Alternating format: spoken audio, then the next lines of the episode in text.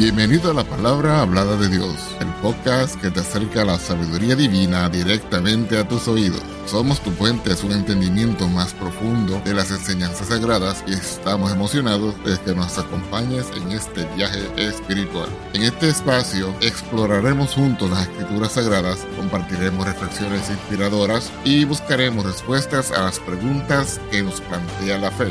Nuestra misión es brindarte una experiencia enriquecedora y edificante donde puedas encontrar consuelo, orientación y entendimiento a través de la palabra de Dios. Si deseas conocer más acerca de nuestro podcast o acceder a recursos adicionales, visita nuestro sitio web en www.lphdd.org. Además, estamos aquí para escucharte, así que no dudes en ponerte en contacto con nosotros a través de nuestro correo electrónico, la palabra hablada de Dios gmail.com o escribiéndonos a nuestra dirección postal, la palabra hablada de Dios, apartado postal 2017 PMB 345 Las Piedras, Puerto Rico 00771. Estamos comprometidos en ser un faro de luz espiritual en tu vida, así que únete a nosotros en cada episodio mientras exploramos juntos las profundidades de la palabra de Dios. Vamos ahora al tema de esta ocasión.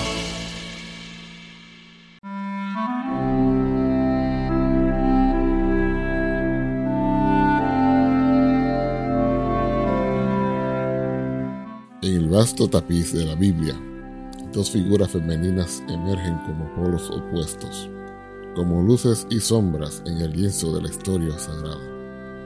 De un lado, se levanta la figura de Jezabel, cuyo rastro de malicia y artificio se desliza por las páginas del Antiguo Testamento, como una sombra que oscurece la virtud. Del otro lado, se encuentra María, la mujer virtuosa cuya humildad y devoción brillan como una estrella en la constelación divina. Este estudio nos sumerge en un fascinante viaje donde se deja a un lado los adornos físicos y se fortalece la pureza del corazón humano. En un mundo donde las máscaras exteriores pueden ser tan engañosas como reveladoras, nos detenemos ante el espejismo de la malvada Jezabel y la verdad resplandeciente de la mujer virtuosa María. Aquí, en la crucijada de estos dos destinos, exploraremos la pureza del corazón, un artificio cosmético superficial o un reflejo genuino de la verdadera belleza espiritual. Acompáñame a leer Romanos capítulo 12, versos 1 y 2 y lo hacemos en el nombre del Señor Jesucristo. Así que, hermanos, os ruego por las misericordias de Dios, que presentéis vuestros cuerpos en sacrificio vivo, santo, agradable a Dios, que es vuestro racional culto. Y no os conforméis a este siglo, mas reformaos por la renovación de vuestro entendimiento, para que experimentéis cuál sea la buena voluntad de Dios, agradable y perfecta. El tema de esta ocasión es la pureza del corazón. En las páginas del Antiguo Testamento, la figura de Jezabel se levanta como una sombra siniestra, teñida de malicia y engaño. Su relato, marcado por intrigas y desviaciones espirituales, revela un énfasis desmedido en la apariencia externa, simbolizado en su uso de maquillaje físico que encubre una realidad espiritual corrupta. En Segunda de Reyes capítulo 9, verso 30, lee de la siguiente manera. Vino después Jehú a Jezreel, y como Jezabel oyó, adornó sus ojos con alcohol, y atavió su cabeza, y asomóse a una ventana. En este pasaje que acabamos de dar lectura, encontramos un pasaje que arroja luz sobre la preocupación de Jezabel por su apariencia externa. En esta escritura se menciona que se adornó sus ojos con alcohol y atavió su cabeza. Este acto no es simplemente un detalle trivial de su rutina de belleza, sino un símbolo de su enfoque desviado en la superficialidad. El uso de antimonio o alcohol para resaltar sus ojos no es solo un acto cosmético, sino un reflejo de su deseo de seducir y manipular a través de su atractivo físico, desviándose así de la verdadera belleza del corazón. Vamos a dar lectura ahora a Mateo capítulo 23 versos 27 al 28. Hay de vosotros escribas y fariseos, hipócritas, porque sois semejantes a sepulcros banqueados, que de fuera a la verdad se muestran hermosos, mas de dentro están llenos de huesos de muertos y de toda suciedad. Así también vosotros de fuera a la verdad os mostráis justos a los hombres, mas de dentro llenos estáis de hipocresía e iniquidad. Las palabras de Jesús en el Nuevo Testamento también arrojan luz sobre la trampa de apariencia engañosa. En esta escritura Jesús se dirige a los escribas y fariseos comparándolos con sepulcros blanqueados. Este fuerte lenguaje pone en relieve la hipocresía que surge cuando la atención se centra únicamente en la belleza externa. Así, como un sepulcro puede parecer hermoso por fuera, pero está lleno de impureza por dentro, la preocupación excesiva por apariencia física puede encubrir la corrupción del corazón. El maquillaje de Jezabel no reside solo en pigmentos que embellece su rostro, sino en la máscara de falsedad que proyecta el mundo. Este enfoque en la apariencia exterior, desvinculado de la pureza de corazón, nos invita a reflexionar sobre la verdadera naturaleza de la belleza. ¿Es el maquillaje una mera expresión estética o revela la condición genuina del alma? La advertencia de Jesús resuena en nuestros oídos, recordándonos que la verdadera belleza se encuentra en la pureza del corazón y no en un artificio externo. Mientras Jezabel personifica la superficialidad y el engaño, María emerge como un faro de virtud y humildad en las páginas del Nuevo Testamento. Su belleza trasciende lo físico, convirtiéndola en un modelo de devoción y entrega a Dios. Vamos a dar lectura a los párrafos 26 a 38 del Evangelio según San Lucas capítulo 1. Dice así la palabra del Señor. Y al sexto mes, el ángel Gabriel fue enviado de Dios a una ciudad de Galilea llamada Nazaret, a una virgen desposada con un varón que se llamaba José, de la casa de David, y el nombre de la virgen era María. Y entrando el ángel a donde estaba, dijo, Salve, muy favorecida, el Señor es contigo, bendita tú entre las mujeres.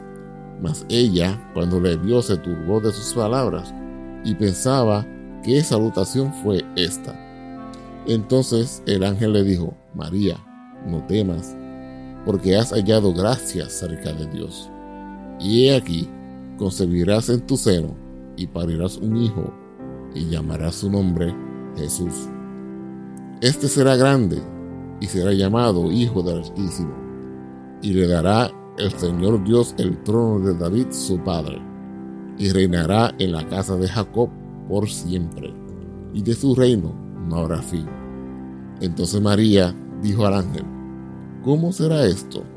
Porque no conozco varón. Y respondiendo el ángel le dijo, el Espíritu Santo vendrá sobre ti, y la virtud del Altísimo te hará sombra por lo cual también lo santo que nacerá será llamado Hijo de Dios. Y aquí Elizabeth, tu parienta, también ella concibió hijo en su vejez, y este es el sexto mes a ella, que es llamada la estéril, porque ninguna cosa es imposible para Dios. Entonces María dijo, He aquí la sierva del Señor, hágase a mí conforme a tu palabra. Y el ángel partió de ella. El momento crucial en la vida de María se registra en esta escritura, cuando el ángel Gabriel le anuncia que concibiría al Hijo de Dios. La respuesta de María revela una actitud de humildad y sumisión inigualable. He aquí la ciudad del Señor, hágase a mí conforme a tu palabra.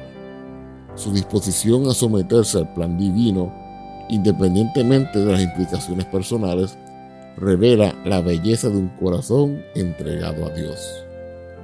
En Proverbios 31, verso 30 dice así la palabra, engañosa es la gracia y vana la hermosura.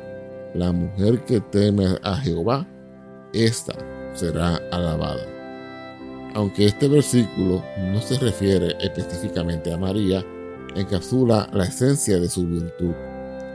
Esta escritura destaca que la gracia y la hermosura física pueden ser engañosas y vanas. En contraste, la mujer que teme a Jehová, que tiene una reverencia y obediencia genuina a Dios, es la que merece alabanza. María, a través de su temor a Dios y su disposición a cumplir su voluntad, encarna la verdadera belleza que trasciende lo superficial.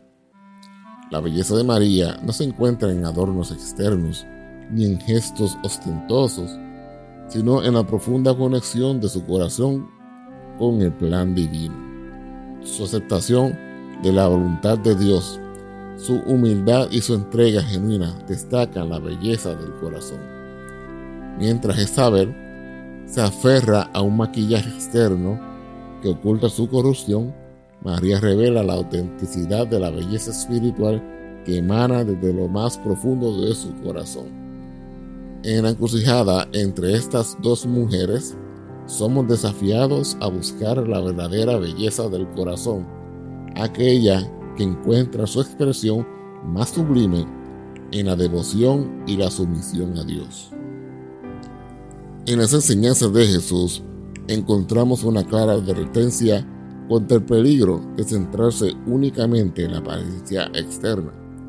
Él dirige nuestra atención hacia la pureza del corazón, destacando la importancia de cultivar la virtud interior sobre la belleza superficial. Vamos a dar lectura a Marcos capítulo 7, versos 20 al 23.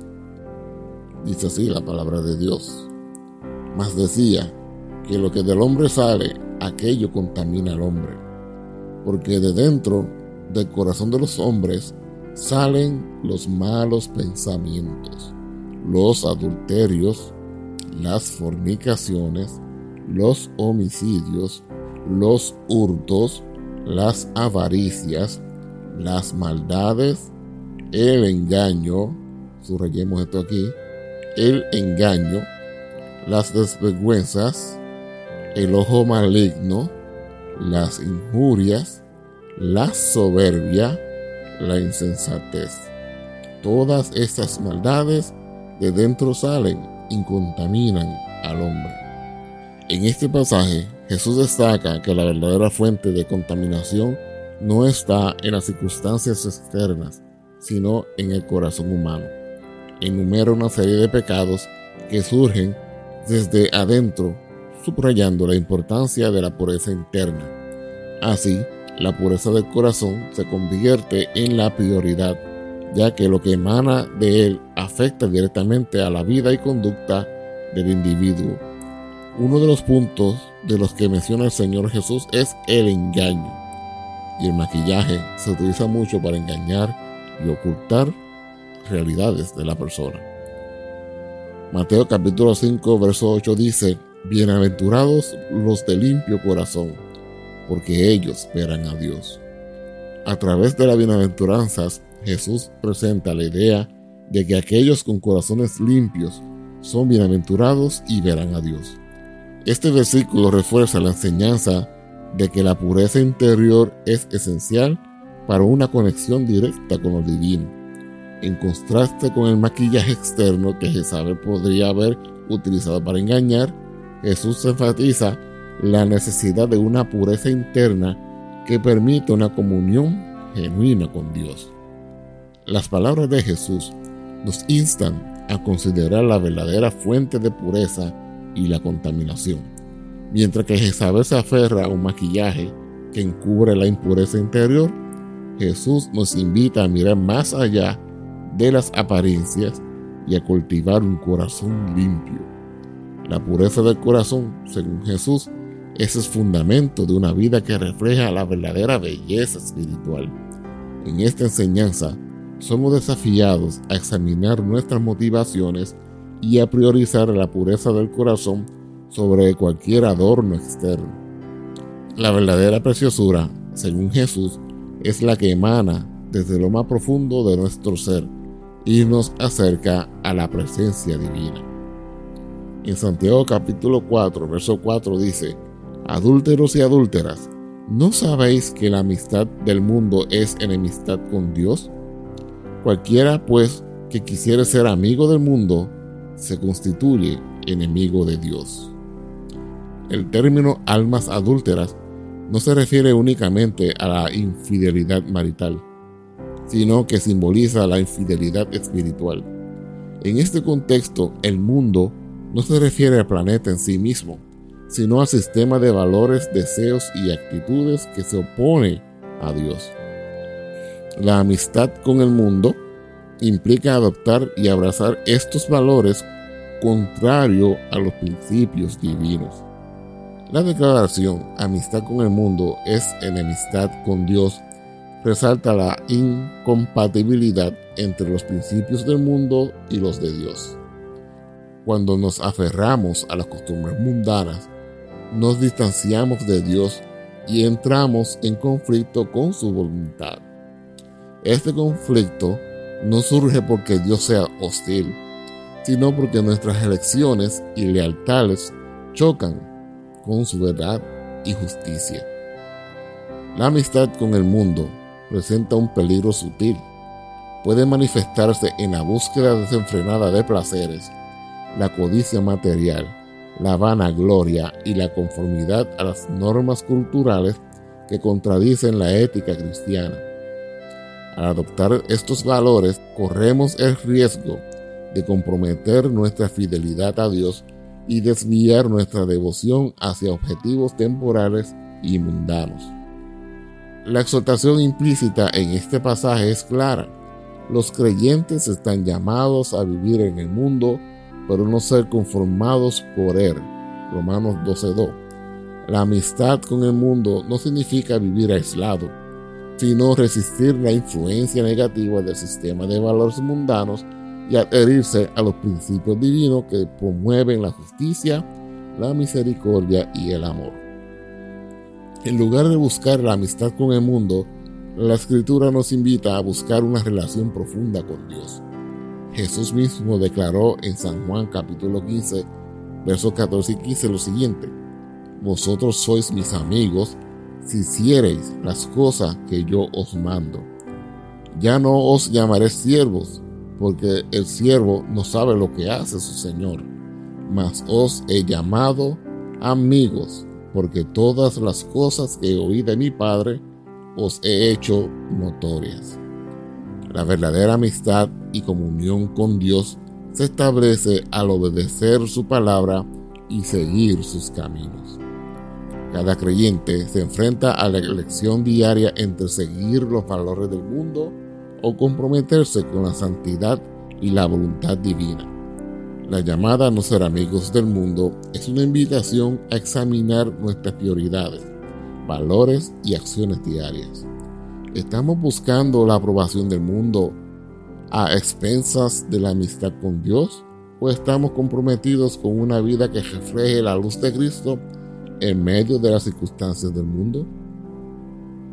La conexión entre la amistad con el mundo y la amistad con Dios es un tema que permea las escrituras y cuando exploramos la relación con el maquillaje, encontramos paralelos que ilustran la importancia de mantener nuestros corazones alineados con los valores divinos.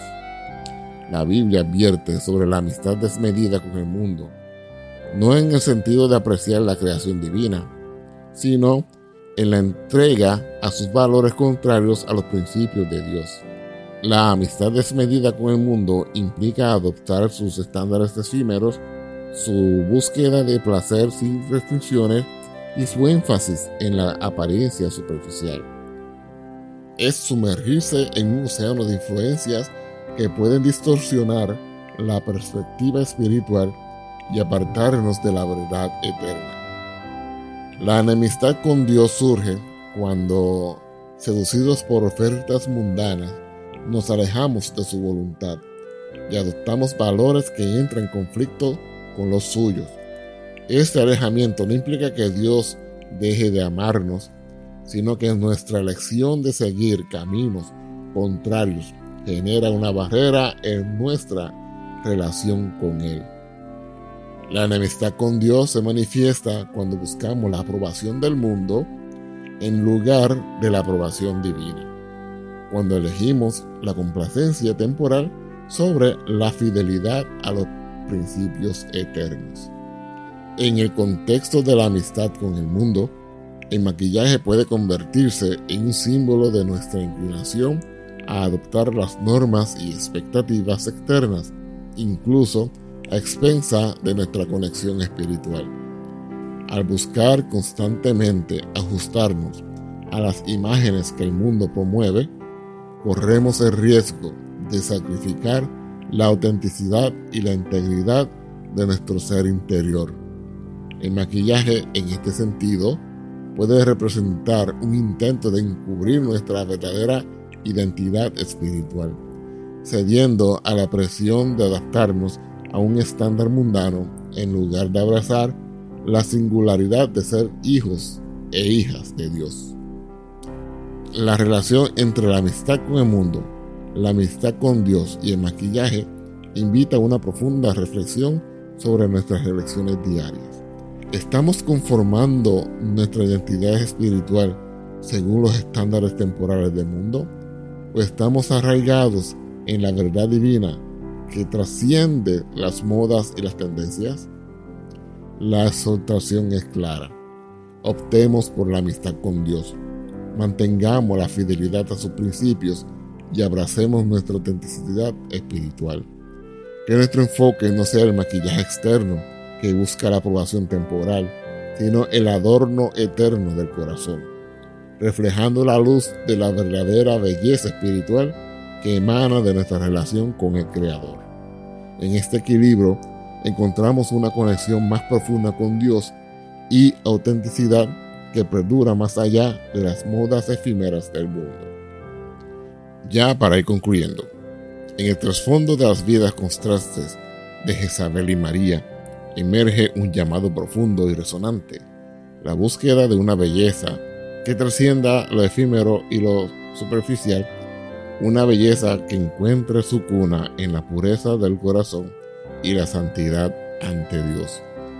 En el relato de Jezabel vemos cómo el maquillaje externo puede ser un velo que oculta la corrupción interna. Su enfoque desviado en la apariencia lleva consigo la advertencia de que la belleza física, cuando no está alineada con la virtud y la devoción, se convierte en un espejismo engañoso que distorsiona la verdadera esencia de una persona. En contraste, María, la mujer virtuosa, nos muestra un camino diferente. Su belleza natural se revela en su humildad, su sumisión a la voluntad de Dios y su corazón puro. No hay necesidad de maquillajes engañosos, pues su conexión íntima con lo divino emana de lo más profundo de su ser. La enseñanza de Jesús resuena como un eco en estas reflexiones. Nos invita a despojarnos de las máscaras y examinar la condición de nuestros corazones. Bienaventurados los de limpio corazón, proclama, señalando que la belleza natural que realmente importa es aquella que surge de la pureza interna, de la santidad cultivada en el corazón. La conclusión es clara, aspiremos a una belleza natural que trascienda las apariencias fugaces. En lugar de buscar el maquillaje que encubre, busquemos la santidad que revela.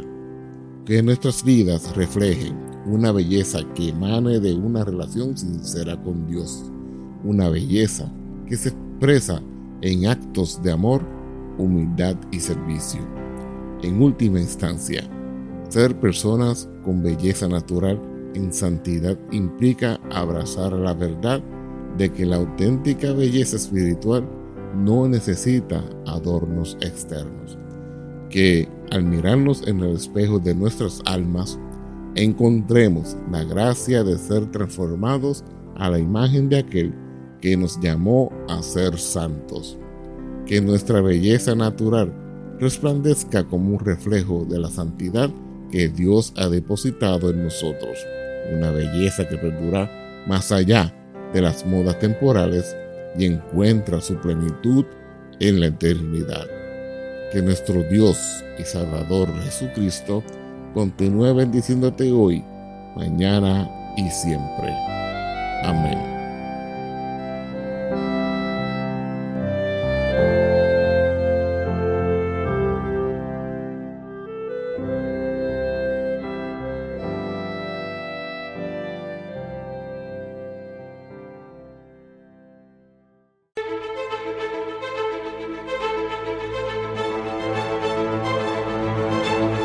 Gracias por acompañarnos en otro inspirador episodio. Esperamos que esta experiencia haya enriquecido tu espíritu y alma y que te haya acercado aún más a la sabiduría divina. Si te ha gustado lo que has escuchado, te invitamos a suscribirte a nuestro podcast y a compartirlo con amigos y familiares que también buscan el crecimiento espiritual. Tu apoyo nos ayuda a llegar a más personas y a seguir compartiendo la palabra de Dios. Recuerda que puedes acceder a más recursos y mantener contacto con nosotros a través de nuestro sitio web en www.lphdd.org. Además, estamos siempre disponibles para escucharte y responder a tus preguntas a través de nuestro correo electrónico, la palabra hablada de Dios, gmail.com o escribiéndonos a nuestra dirección postal, la palabra hablada de Dios, P.O. Box 2017 PMB 345 Las Piedras, Puerto Rico 00771. Nos despedimos con gratitud por tu sintonía y te esperamos en el próximo episodio.